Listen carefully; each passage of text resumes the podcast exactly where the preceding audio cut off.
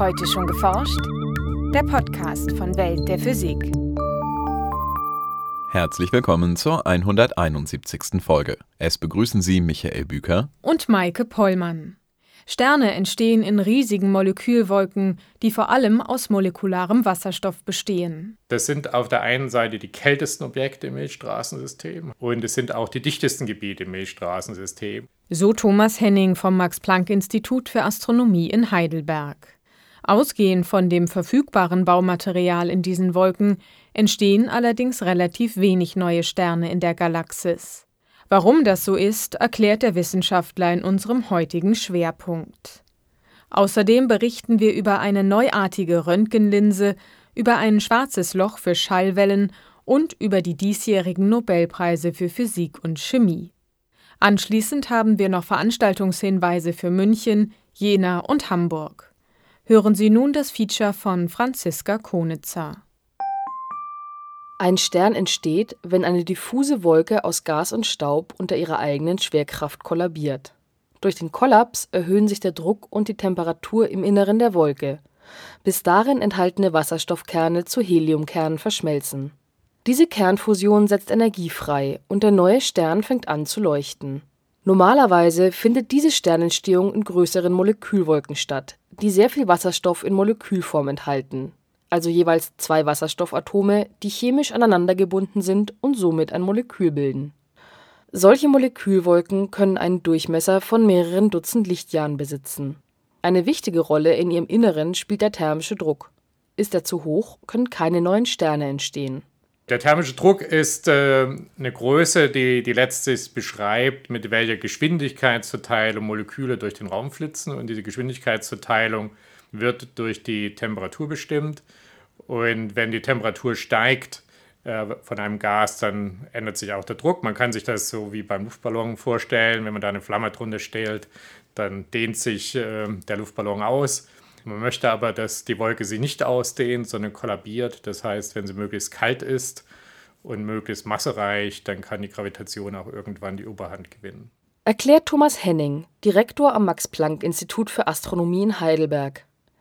Im Milchstraßensystem gibt es Schätzungen zufolge rund 6000 Molekülwolken, die insgesamt zwei Milliarden Sonnenmassen an Gas und Staub enthalten. Jede Menge Material für neue Sterne also, zumindest im Prinzip, wenn man bei der Berechnung der Sternentstehungsrate nur diese Masse und den Einfluss der Schwerkraft berücksichtigt.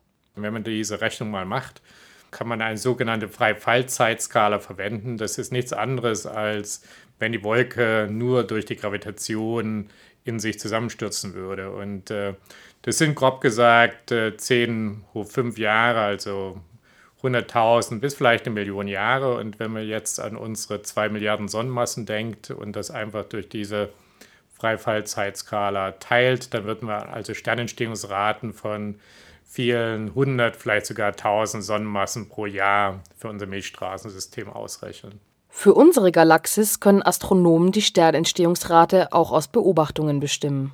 Und da scheint irgendwas nicht zu stimmen. Denn wenn wir die Sternentstehungsraten messen, dann sind das nur etwa zwei Sonnenmassen pro Jahr oder drei Sonnenmassen pro Jahr. Pro Jahr entstehen im Milchstraßensystem also nur ein bis zwei neue sonnenähnliche Sterne. Größere Sterne bilden sich noch seltener. Jetzt müssen wir mal herausfinden, warum ist eigentlich die Sternentstehung so ineffektiv. Eigentlich sollte die Sternentstehungsrate viel höher sein. Und das ist zunächst mal ein Rätsel. Einen Hinweis auf die Lösung dieses Rätsels können Forscher wie Thomas Henning aus der Dichte der Molekülwolke gewinnen. Während die Temperatur in ihrem Inneren mehr oder weniger konstant bei wenigen Grad über dem absoluten Nullpunkt liegt, ist die Materie der Wolke nicht gleichmäßig verteilt.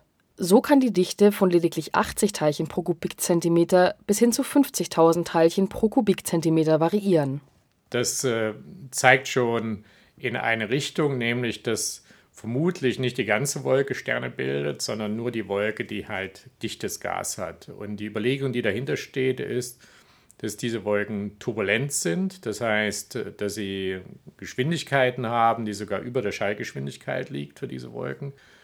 Und dass diese Turbulenz dazu führt, dass es dichte Fluktuationen gibt äh, und äh, dass in den Gebieten höhere Dichte dann die Sternentstehungen Ob ein Stern entstehen kann, hängt also nicht nur von der reinen Masse der Molekülwolke ab, sondern auch davon, wie diese Materie innerhalb der Wolke verteilt ist. Und auf der Basis dieser turbulenten Sternentstehungstheorie kann man dann ein Rezept aufschreiben. Man kann sozusagen die Sternentstehungsrate aufschreiben als eine Funktion dieser Dichteverteilung.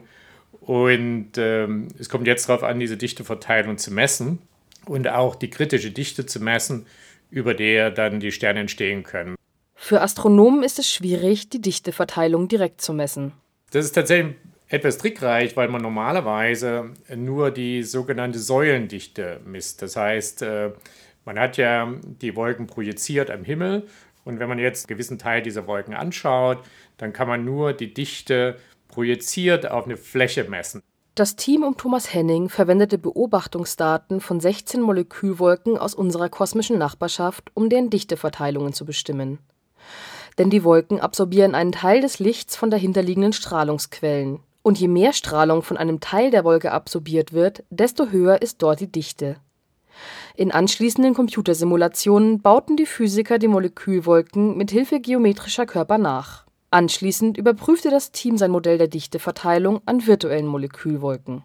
Und wir haben es dadurch geeicht, dass wir numerische Simulationen hergenommen haben, die aus solche Wolken entstehen lassen und von denen man natürlich weiß, wie die Volumendichteverteilungen sind und haben dann diese mit unserem Verfahren analysiert und haben äh, gesehen, dass wir tatsächlich die Volumendichten wieder rekonstruieren können. Also man macht so eine Art Experiment mit seinen numerischen Daten, testet seinen Algorithmus und dann darf man den Algorithmus wieder auf die Beobachtungen loslassen. Nahegelegene Molekülwolken lassen sich mit erdgebundenen Teleskopen räumlich noch auflösen. Astronomen können neu entstehende Sterne also einfach zählen und auch bestimmen, wo diese innerhalb der Molekülwolke entstehen.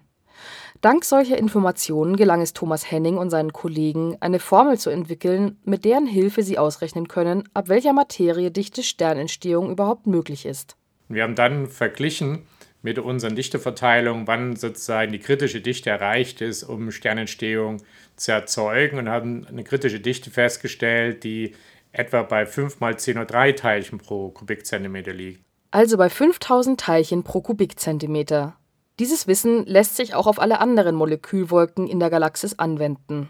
Und tatsächlich kommt man dann auf eine Sternentstehungsrate von einigen Sonnenmassen pro Jahr, die sehr ähnlich ist zu der, die man aus anderen Experimenten äh, bisher gewonnen hat. Die Entstehung eines sehr kleinen Sterns von weniger als einem Zehntel der Sonnenmasse erfordert demnach eine Molekülwolke von mehr als 30 Sonnenmassen.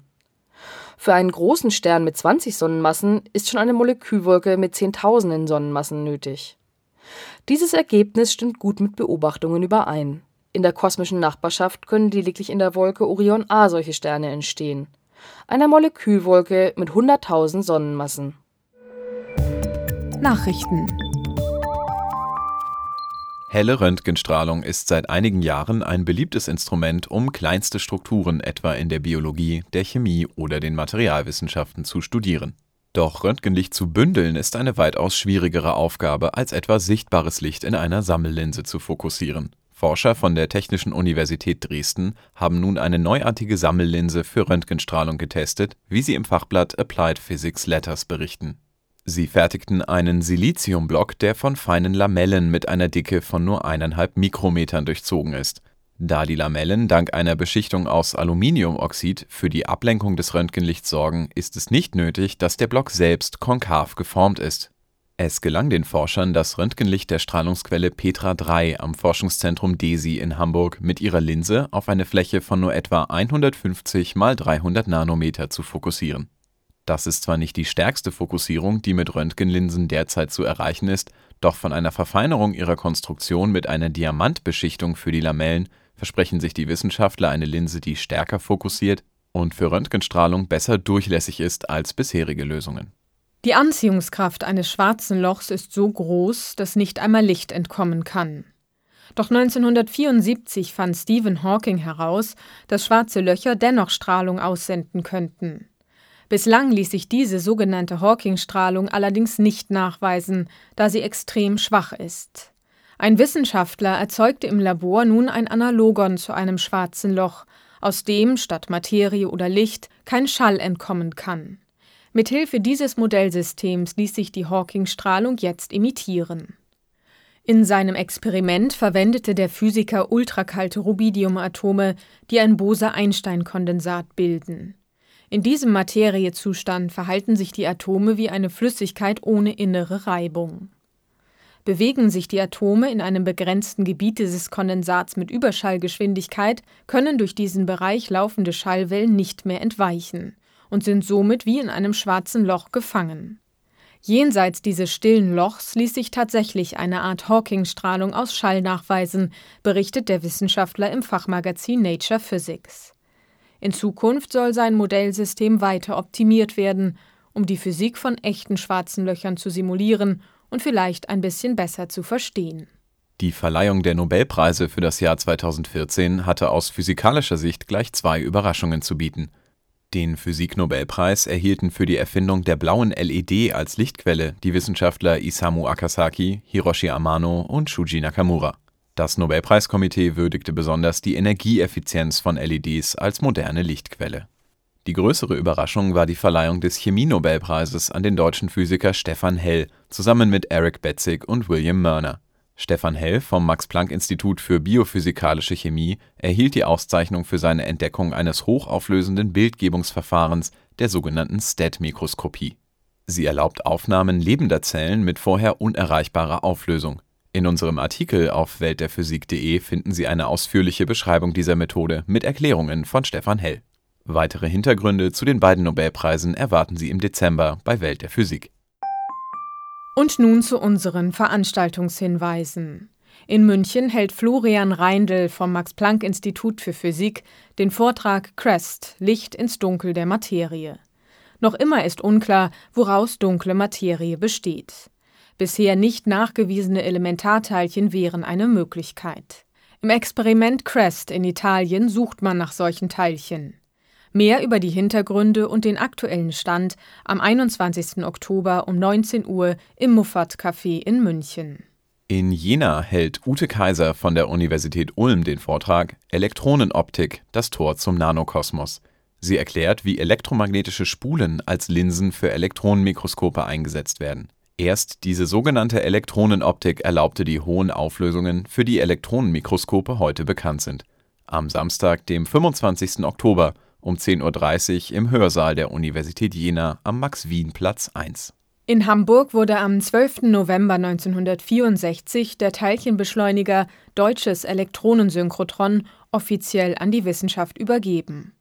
Anlässlich des 50-jährigen Jubiläums erzählt Dieter Trines, DESI-Beschleunigerdirektor zwischen 1995 und 2007, eine kleine Geschichte der Beschleuniger bei DESI.